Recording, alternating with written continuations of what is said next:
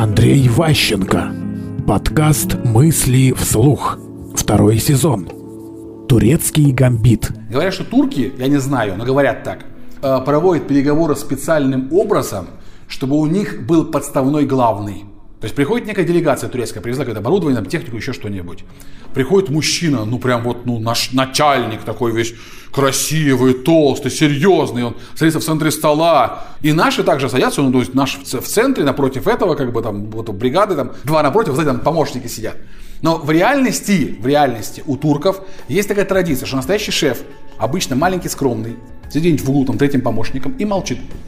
Если вы видите турка, который на переговорах молчит, скорее всего, это и есть главный. Сидит, молча слушает. И потом дает команды, когда выходит там на перерыв, еще что-нибудь, как бы а, э, большой там толстый кричит, машет руками, ну, требует все внимания, уважения. Это для них такой оригинальный прикол, чтобы э, немножко унизить принимающую сторону. Что они даже понять не могут, кто главный, кому нужно обращаться. Что они с какой-то пешкой разговаривают. То есть такая вот э, оригинальная форма возвысится, понять свой авторитет за счет того, что другая сторона тупо не понимает, с кем она говорит. Мысли вслух. Слушайте новые выпуски и ищите аудиокниги Андрея Ващенко на Литресе.